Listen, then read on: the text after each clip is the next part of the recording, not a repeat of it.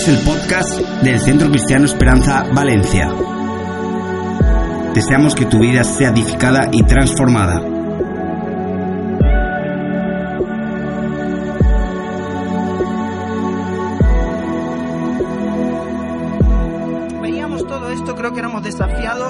Caminar en una nueva relación con Dios. Como decía Martita hoy mientras nos ministraba en la, en la adoración, no solamente a, a- a acercarnos a Dios en los momentos de necesidad.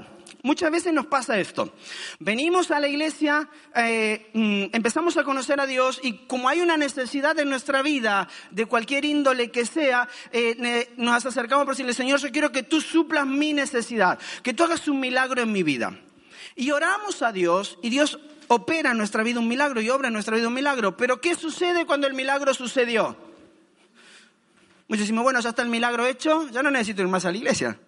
O ya no necesito, y no se trata de la iglesia, ya no necesito más tener una relación con Dios. Ya no necesito más acercarme a Él.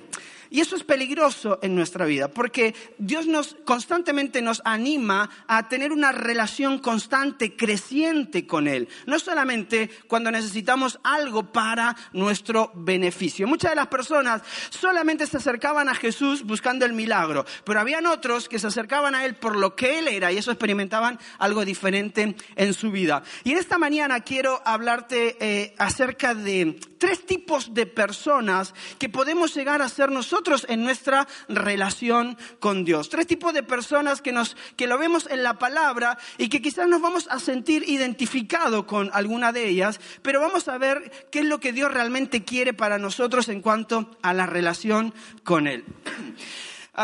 Quiero tomarme el atrevimiento de coger una, una, una historia que hay en nuestros libros de grupo de crecimiento. Mira. Todos los, todos los jueves eh, tenemos los grupos de crecimiento para mayores y niños en este lugar. Todos los miércoles nuestros jóvenes de 18 a 30 y algún colado de más de 30 que también viene, pues sigue sintiéndose joven, tienen su grupo de crecimiento en este lugar, ¿ok? Dice, yo tengo espíritu joven, sí, pero ya tiene 50 años, bueno, no importa, pero el espíritu es lo que cuenta, dijo. Eh, y los adolescentes tienen su grupo de crecimiento el día viernes.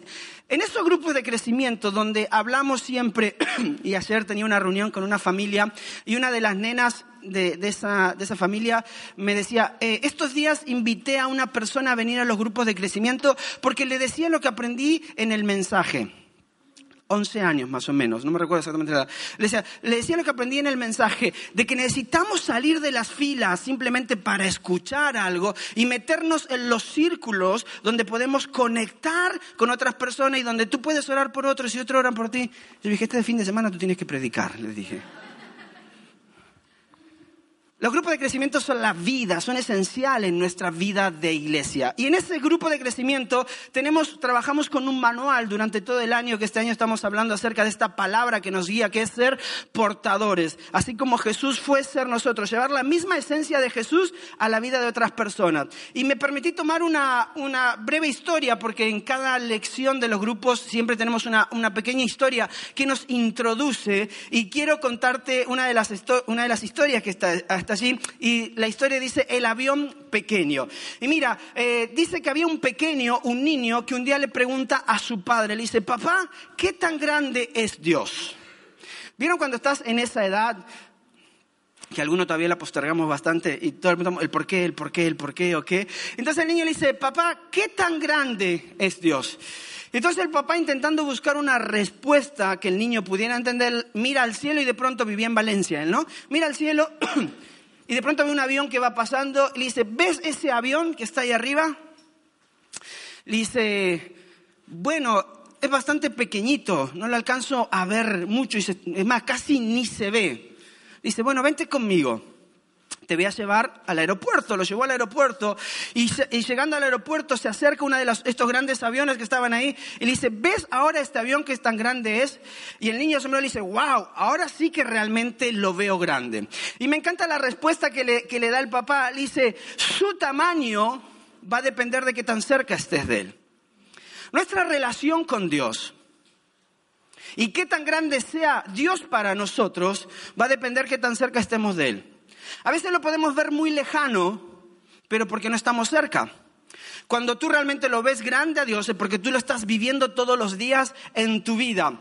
Su tamaño va a depender de la distancia que tú tengas con Él y asimismo la experiencia que tú y yo tengamos con Él. Cuanto más cerca tú y yo estemos de Dios, más grande va a ser Dios para nosotros. Mientras más cerca tú y yo estemos de Dios, más grande va a ser para nosotros. A veces vemos a un Dios muy lejano porque nunca nos acercamos a Él. A veces vemos un Dios tan inalcanzable porque nunca nos acercamos a Él. Solamente nos acercamos en momentos de necesidad, en momentos que decimos, yo tengo que hacer algo porque si no, y yo sé que el único que lo puede hacer es Dios, entonces me acerco y me doy cuenta que tan grande es Dios. El, el estar en una iglesia, el estar en un local, el asistir a un lugar, quizás puede llevar que todos los que estemos aquí veamos a un Dios o muy grande o muy pequeño, de acuerdo a la cercanía que tengamos con Él. Porque la cercanía que tenemos con Él no es qué tan cerca estás tú en la silla sentado de este lugar, sino qué tan cerca tú tienes esa relación con Dios todos los días en tu vida. No sé si me logro explicar. ¿Sí? Y quiero contarte una historia que la mayoría quizás conocemos, que es la historia del hijo pródigo, ¿sí? ¿Alguna vez te dijeron hijo pródigo? ¿A cuánto no nos han dicho? Ya volvió el hijo pródigo, ¿no? Sobre todo cuando hacías algo que no eras, te regañaban, te ibas de tu casa y después tu papá te estaba esperando para cuando volvieras. Y ahí volvió el hijo pródigo, ¿no? Arrepentido. Pero hay, una parte de la historia del hijo pródigo que, me gusta muchísimo. Y vamos a leer lo que dice la Biblia en Lucas capítulo 15, versículo 11 al 14. Y te voy a leer la versión que es la Reina Valera. Y dice así, versículo 11, también dijo, un hombre tenía dos hijos y el menor de ellos dijo a su padre, ¿quién dijo esto? El menor de ellos dijo a su padre, dame la parte de los bienes que me corresponde y le repartió los bienes. Quizás si tú fueras el hijo menor y tienes un papá con un gran poder adquisitivo, te diría, wow, qué guay esto, ¿no? Vivir con mi papá y decir, dame todo lo que me corresponde a mí por herencia, dámelo por adelantado, ¿ok? Y el papá accedió a dárselo, pero le accedió a dárselo a los dos, dice, y les repartió los bienes. ¿A quién le repartió? No solamente al que vino a pedírselo. El padre dijo, eh, ¿me ayudas, Caro? El padre dijo lo siguiente, ya que voy a repartir, se lo voy a repartir a los dos, al menor y al mayor. Ok, después si tú estudias un poco los diferentes caracteres de los hijos, te vas a dar cuenta un poco eh, cómo somos los hijos. Si tú eres el mayor, si eres el del medio, si eres el menor, cada uno tiene su, su propia impronta en su carácter, ¿no? Entonces el hijo menor como que era más, ah, yo me quiero ir a vivir mi vida, papá, dame lo que me corresponde, y el papá decide darle lo que le corresponde. Dice, no muchos días después, juntándolo todo, el hijo menor se fue lejos a una provincia apartada. Cosa importante, se fue muy lejos. una provincia muy apartada de donde vivía, ¿ok? O sea, le pidió el dinero al papá, lo que le correspondía, dijo, me voy a vivir, lo que, dijo, lo que yo digo siempre, que dice el hermano Ricky Martin, vivir la vida loca, ¿ok? Me voy a vivir la vida. Porque creemos que vivir la vida es hacer lo que se nos da la gana. Creemos que la libertad es decir lo que se nos da la gana y hacer lo que se nos da la gana. Y eso no es libertad, eso no es vivir la vida.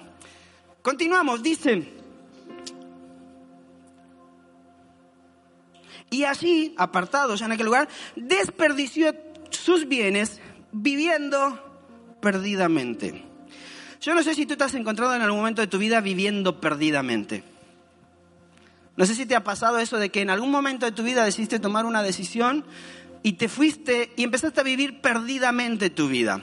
Y perdidamente quiere decir que no encontrabas el norte, que no encontrabas propósito, que todo lo que hacía era simplemente vivir el momento. O quizás has tenido a alguien en tu familia que ha vivido esta situación, ¿ok? Versículo 14. Y cuando todo lo hubo malgastado, vino una gran hambre en aquella provincia y comenzó a faltarle. Y cuando nos falta, vienen recuerdos. Ah, pero algún día yo me acerqué a Dios. Un día yo le pedí trabajo a Dios y Dios me lo concedió, pero cuando ya lo tuve me enfoqué tanto en mi trabajo que me olvidé de Dios. Y vuelvo a decir, Dios no es iglesia. Me olvidé de la relación con Dios. Porque a veces creemos de que Dios es igual a iglesia. La iglesia es importante, pero Dios no es iglesia. Porque si no tú crees que venir a la iglesia es tener una relación con Dios, y eso no es tener una relación con Dios. Venir a la iglesia es fruto de tu agradecimiento con Dios y el entender la importancia de congregarnos para celebrar, adorar a Dios, que Él ministre nuestra vida, que nosotros podamos ejercer nuestro servicio, que podamos dar.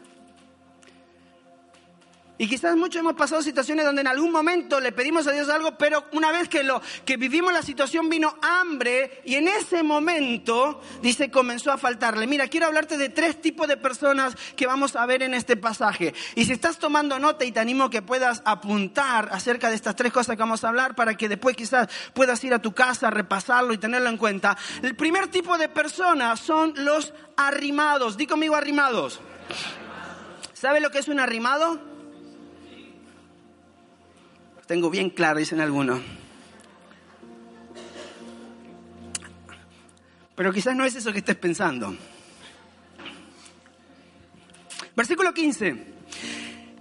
Y fue, está hablando del hijo pródigo, de este hijo que se ha ido a malgastar todo, dice, y fue y se arrimó a uno de los ciudadanos de aquella tierra, el cual le envió a su hacienda para que apacentase cerdo. O sea, empezó a pasar hambre. Mientras tanto estaba vivir la vida loca, viviendo lo que quería, haciendo lo que quería. Pero cuando empezó a pasar hambre, dijo, me tengo que arrimar a alguien, me tengo que acercar a alguien para que me ayude, porque solo no voy a poder. O sea, ya no voy con papá, voy con alguien que me ayude. Y dice, y se acercó, se arrimó a alguien, ¿ok? El cual, ese alguien le dijo, fenomenal, tiene necesidad, pues ponte a trabajar.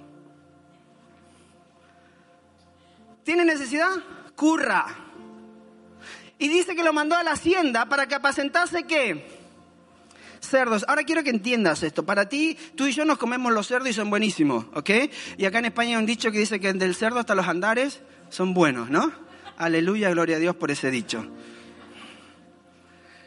Pero en la cultura judía, el cerdo era símbolo de inmundicia. Qué lástima lo que se han perdido durante tantos años. Un buen jamón con tomate. No hablemos más.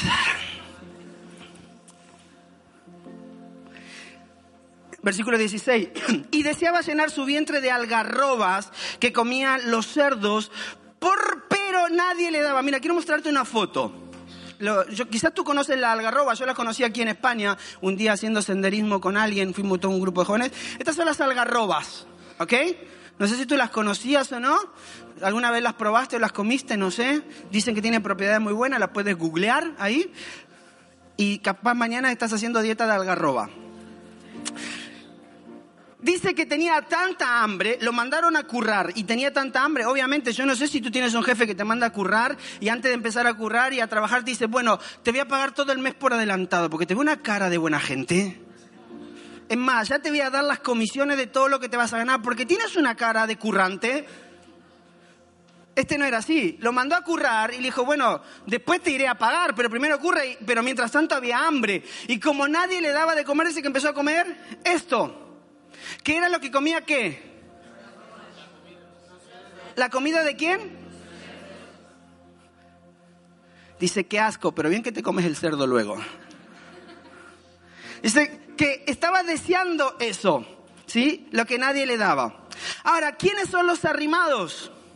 ¿Quiénes son aquel tipo de personas que son arrimadas? Fíjate, son aquellos que creen que deben de comer de las algarrobas de los cerdos, de la sobra, de aquello que nadie quiere comer, teniendo un padre que tiene una mesa puesta para él. A veces nuestra relación con Dios es de arrimados. No quiero, no, quiero seguir la voluntad de Dios. No quiero hacer aquello. Yo quiero hacer mi propia vida. Entonces me termino arrimando aquello que me produce una cierta satisfacción pero que no es lo que Dios quiere para mí cuando yo puedo tener otras cosas para mi vida. Y vivo mi relación con Dios alejado de Él. Y no es porque no lo conozca, es porque lo conocí.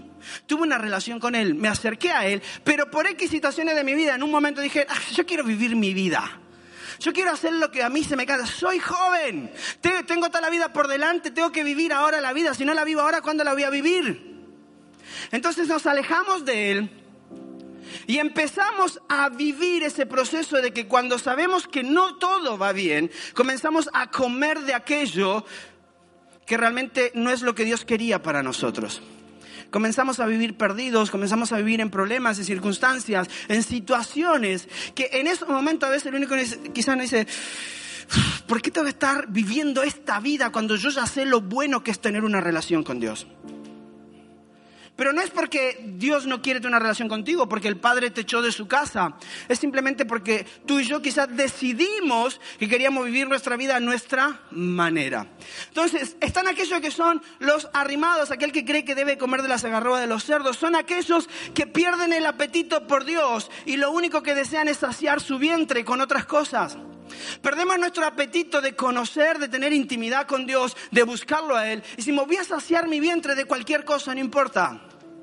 De basura que hay por ahí, de cosas que no tengo que meter en, mi vida, pero las voy a llenar porque tengo apetito, tengo hambre y necesito saciar, pero no quiero tener esa relación con Dios, porque hay ciertas cosas que Dios exige de mí en mi caminar con Él. Entonces, los primeros, ¿quiénes son? Los arrimados. No mires a nadie ni digas nada.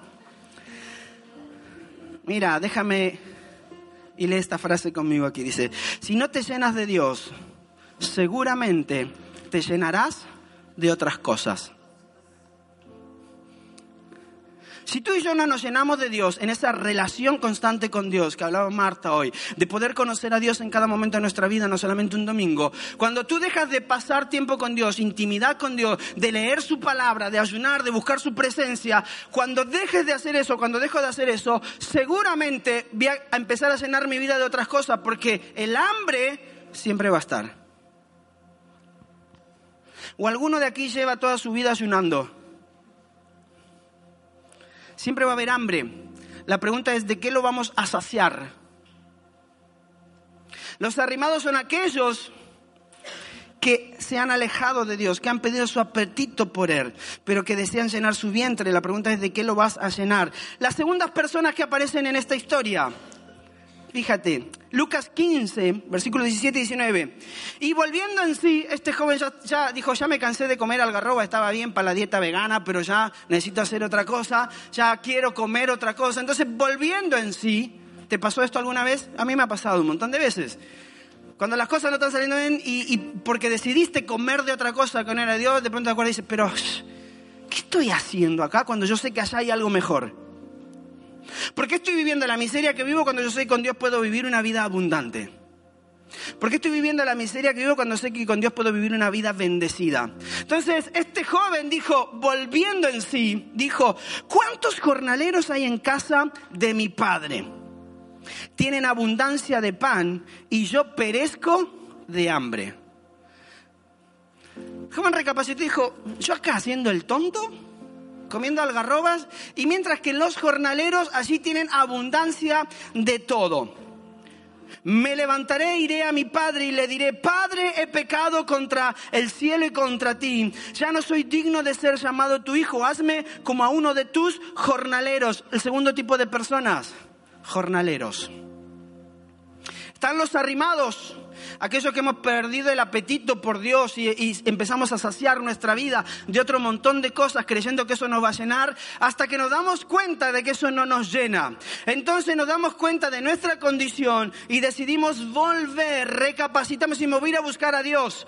Pero como siempre nos ha dicho, ahí viene otra vez con el rabo entre las piernas, todo arrepentido Quizás alguna vez viste alguno, no digo que tú fuiste así, pero quizás alguna vez viste alguno que volvió así. Todo arrepentido, porque me di cuenta que la decisión que había tomado no era la correcta. Pero ya no vengo con esa actitud de decir, este es mi padre. Ahora digo, soy un jornalero. Lo que estaba diciendo eh, en, esta, en esta parte es que los jornaleros son aquellos los asalariados, porque creen que con su trabajo pueden pagar su falta. Es, bueno, yo sé que la hice mal, pero ¿qué tengo que hacer para ganarme tu favor nuevamente, Señor? Entonces entramos en una relación con Dios mal, equivocada nuevamente. Me vengo a acercar a Dios y digo, ¿qué tengo que hacer para ganarme su favor? Vale, antes no servía a la iglesia, pues ahora para, para que Dios me perdone me voy a poner a servir en todos los lugares.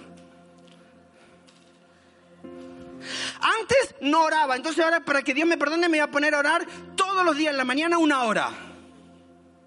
Antes no ofrendaba ni diezmaba, entonces ahora para que Dios me perdone voy a tener que ofrendar y diezmar. Y empezamos una relación errónea con Dios. Porque creemos y tenemos esta mentalidad de jornalero. Por eso el hijo no vino a decirle, quiero ser tu hijo nuevamente. Él dijo, yo quiero ser uno de tus jornaleros. ¿Qué es aquello? Me equivoqué, lo hice mal. Por lo tanto, para acercarme nuevamente a ti, tengo que pagar. A través de mi trabajo. Y nuestra vida a veces de esta misma manera. El hijo pródigo tuvo hambre y por eso cuando tuvo hambre y tuvo esto en su mente, volvió en sí y dijo, le voy a decir esto a mi padre, hazme como uno de tus jornaleros. Mira, Dios no quiere tener una relación contigo de alguien arrimado alguien que se está saciando de otras cosas, pero que nunca, que simplemente dice, escuché de Dios, pero realmente no lo experimenté en mi vida. Él no quiere tener contigo y conmigo una relación de jornalero, de aquel que viene a este lugar para sentir que ha hecho cosas mal y en forma de pagar su deuda tiene que hacer cosas bien. Porque en el momento que tú sientas que ya pagaste tu deuda, o yo pagué mi deuda, voy a volver a hacer lo que no tenía que hacer. Ya cumplí con mi cuota. Ya hice mis ocho horas, yo no tengo que hacer nada más, por lo tanto ahora me voy. Esa relación de jornalero no es la que Dios quiere contigo y conmigo. Pero está el tercero, que es el que me encanta, Lucas 15, 22, 24. Dice así, pero el padre dijo a sus siervos, y párate ahí un momento. El hijo pródigo decide volver a la casa con este tipo de mentalidad, voy a hacer algo para pagar mi deuda porque me di cuenta que estaba mal, porque la casa de mi padre estaba bien, pero como tengo tanto pesar en mi corazón por lo que he hecho mal, mi padre no me va a querer aceptar como su hijo. Eso es no conocer a tu padre. Eso no es conocer a Dios. Entonces voy a hacer algo para pagar mi deuda y eso te va a llevar a que llegue un tiempo en que ya tú creas que pagaste tu deuda y ya no tienes que hacer nada más. Y vas a volver a alejarte de Dios porque tu deuda está pagada y está saldada pero decide volver y se encamina hacia la casa y dice que el padre estaba esperando. Dice, pero el padre dijo a sus siervos cuando llegó el hijo, sacad el mejor vestido y vestidle y poned un anillo en su mano y calzado en sus pies. Y acá hay muchas cosas de las cuales no vamos a entrar de lo que significan. Pero dice, y traed el becerro gordo y este era argentino.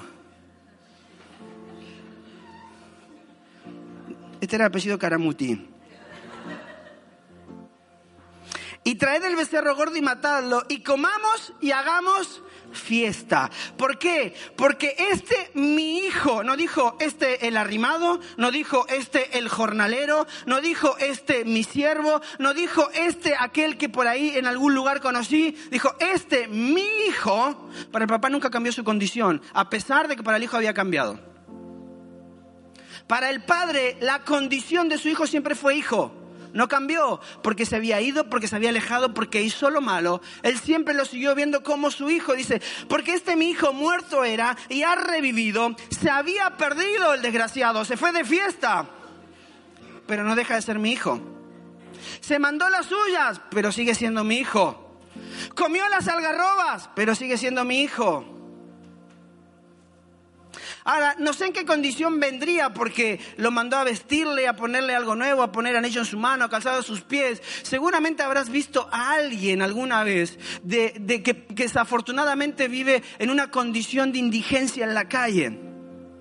Y no sé si te acercaste alguna vez a abrazarlo. Mira, nosotros cuando cada, cada, cada tiempo que hacemos lo de café solidario en invierno y salimos a la calle y tienes la oportunidad de compartir un café con alguien, de abrazarlo, tú te das cuenta cuál es su condición. Te das cuenta que esa persona lleva mucho tiempo quizás sin tomar un baño. Que esa persona lleva mucho tiempo con el mismo calzado que esa persona lleva mucho tiempo viviendo en la condición en la que está. Y así quizás volvió el hijo pródigo a la casa del padre. Y cuando lo vio el padre lo mandó a poner los mejores vestidos, anillo y todo eso. Y dice, porque este mi hijo era muerto, estaba muerto y había revivido, se había perdido y estallado. Y comenzaron a regocijarse. El tercer tipo de persona que encontramos en esta parábola, después de los arrimados y después de los jornaleros, es el hijo. Esa es la relación que Dios quiere tener contigo y conmigo, de hijo. Dios quiere que tú seas su hijo, no alguien arrimado que lo conoció o que escuchó de él y se fue a vivir la vida que quiso vivir. No alguien que hoy viene arrepentido a Dios diciendo, bueno, Señor, me alejé de ti, por lo tanto, ¿qué tengo que hacer ahora? ¿A dónde tengo que servir? ¿Qué tanto tengo que hacer para ganarme tu favor? Dios no quiere eso. Porque tú y yo no podemos hacer nada para que Dios nos vuelva a recibir como sus hijos, porque ya somos sus hijos. Él quiere una relación constante contigo y conmigo. Mira esta frase que me dice, me encanta, dice, los hijos son aquellos que tienen la libertad y la identidad de poder celebrar y hacer fiesta juntamente con el Padre porque han entendido su corazón.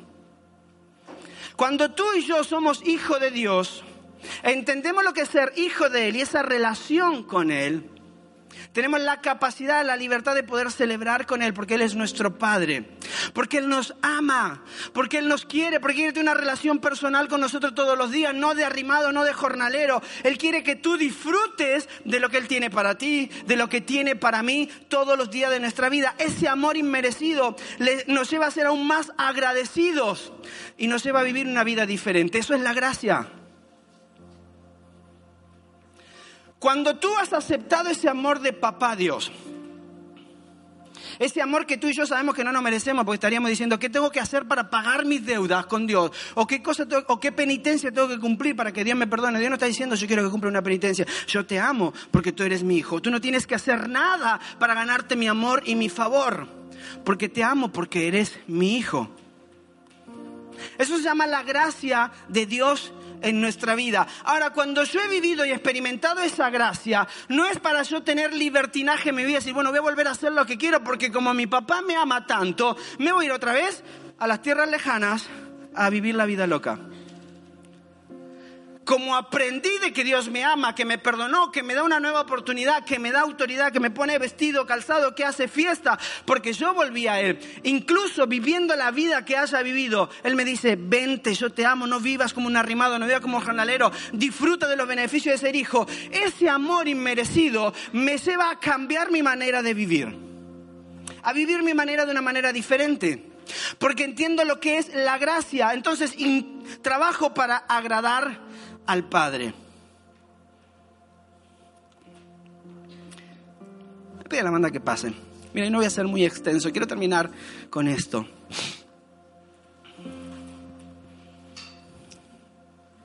Dice Romanos capítulo 6, versículo 1 al 5. ¿Qué pues diremos? Está diciendo Pablo. ¿Perseveraremos en el pecado para que la gracia abunde? Pablo está diciendo, es tanta la gracia que Dios me ha dado, que me acepta como su hijo, a pesar de que hubieran dado de parranda y viviendo la vida que viví. Como hay tanta gracia, ¿qué significa? Voy a seguir pecando. Total, Dios me ama tal y como soy. Y eso es verdad, a medias. ¿Seguiré viviendo mi vida de tal manera, sabiendo que la gracia abunda? Como Dios me ama y me perdona, vivo la vida que quiero. Está diciendo Pablo, ¿seguiremos haciendo eso? ¿Perseveraremos en el pecado para que la gracia abunde? En ninguna manera.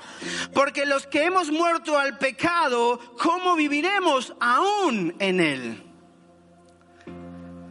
Pablo está diciendo, Dios te amó tanto y que no quiere tener contigo una relación ni de arrimado ni de jornalero, quiere tener una relación contigo de hijo. Su amor es tan grande como la de este padre, porque en esta historia el protagonista no es el hijo pródigo, en esta historia el protagonista es el padre, el corazón del papá que hay en esta historia, donde está diciendo, no importa lo que hayas pecado, no importa lo que hayas hecho, vuelve porque mi amor sigue siendo igual. Pero como has reconocido ese amor, la gracia ha sobreabundado sobre tu vida y esa gracia, el reconocer ese amor te lleva a decir, ¿por qué tengo que vivir mi vida pecando?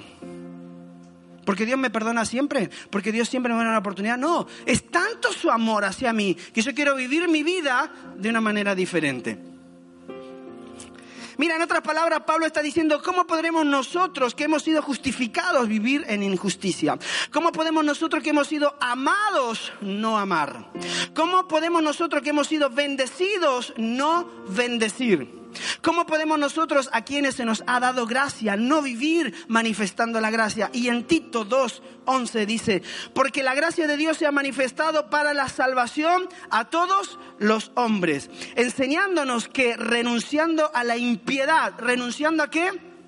A la impiedad. Y a los deseos mundanos vivamos en este siglo sobria, justa y piadosamente. Tito está diciendo, como hemos recibido tal gracia de Dios, vivamos en este siglo entendiendo lo que esa gracia es en nosotros, justa, piadosamente. Porque cuando Dios ha manifestado tanto a mi vida, yo no puedo volver a vivir la vida que vivía antes. Ponte de pie conmigo. Déjame terminar con esto.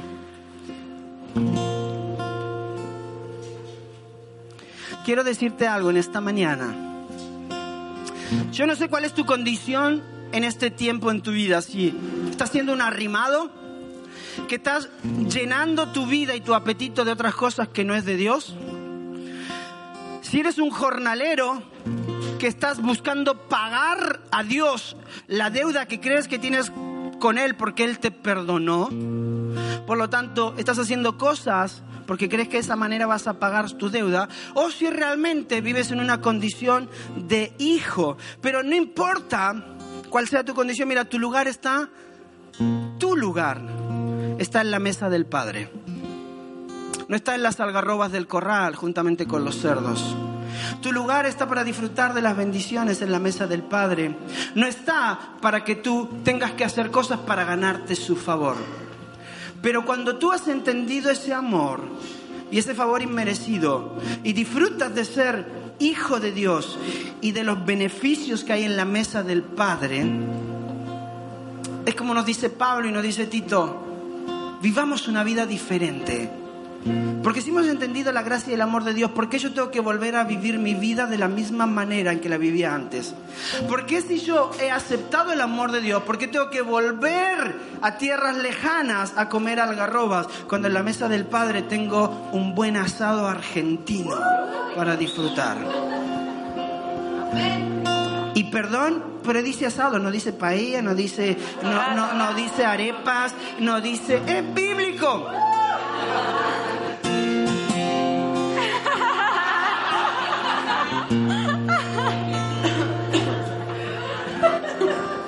Aleluya.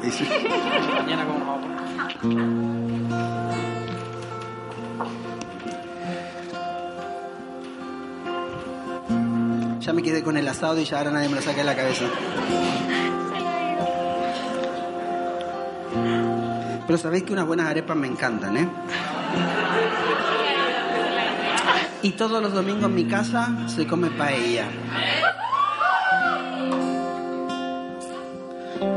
Pero si tú quieres darme a probar de otra de las bendiciones que puede haber en el reino, con todo gusto, yo no voy a ser un arrimado ni un jornalero. Voy a disfrutar de la mesa del Padre. Mira, iglesia, el ser un arrimado, jornalero o hijo, depende como la primera historia que te conté, qué tan cerca estás de Dios. Dios va a ser tan grande para ti de acuerdo a qué tan cerca tú estés con Él. Dios va a ser tan grande para ti de acuerdo a qué relación tú tienes con Él. Dios va a ser tan grande para ti de acuerdo a cuánto tiempo tú inviertes en Él. Pues yo te quiero desafiar en esta mañana. Mira, no seas un arrimado ni seas un jornalero. Sé un hijo y aprende a vivir la grandeza de Dios en tu vida. Un Dios sobrenatural, un Dios que hace milagros, un Dios que opera restauraciones, un Dios que provee en medio de tu necesidad. Porque mientras más cerca tú estás de Dios, más grande lo ves. Más grande es tu experiencia.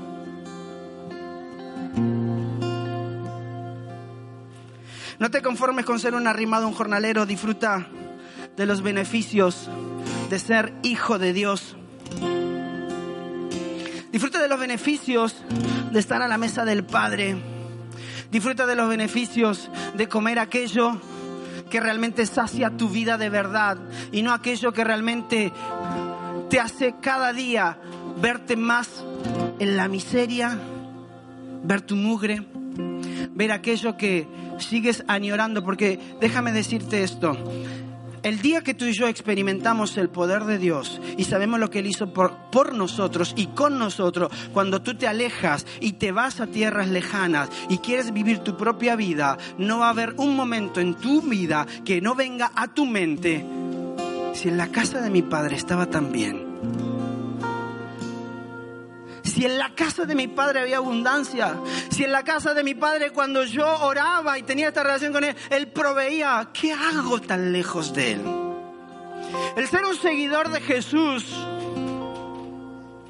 como veníamos hablando durante todo el año pasado, tiene que ver con que yo entiendo lo que Él demanda de mí, lo que quiere de mí, vivir de acuerdo a sus principios, a sus parámetros. Si tú estás en este lugar, es porque has decidido seguir a Jesús y tener una relación con Él. Por eso me decía Pablo, si Él se hizo suficiente por nosotros y su gracia fue tan grande, ¿por qué iba a volver a vivir en la misma mugre y en el mismo pecado para considerarme un arrimado, un jornalero? ¿Voy a pecar para que siga abundando la gracia? No, voy a vivir en la gracia y eso me lleva a vivir de acuerdo a sus propósitos, de acuerdo a sus planes, de acuerdo a sus principios. ¿Cómo conduzco mi vida? Dios quiere tener contigo y conmigo una relación de hijo-padre. Y la mesa está servida para que tú digas, Señor, yo quiero vivir la fiesta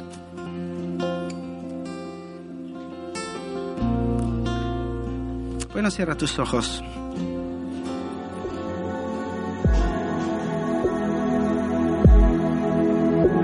Esperamos que hayas escuchado a Dios. Nos vemos en la próxima semana. Dios te bendiga.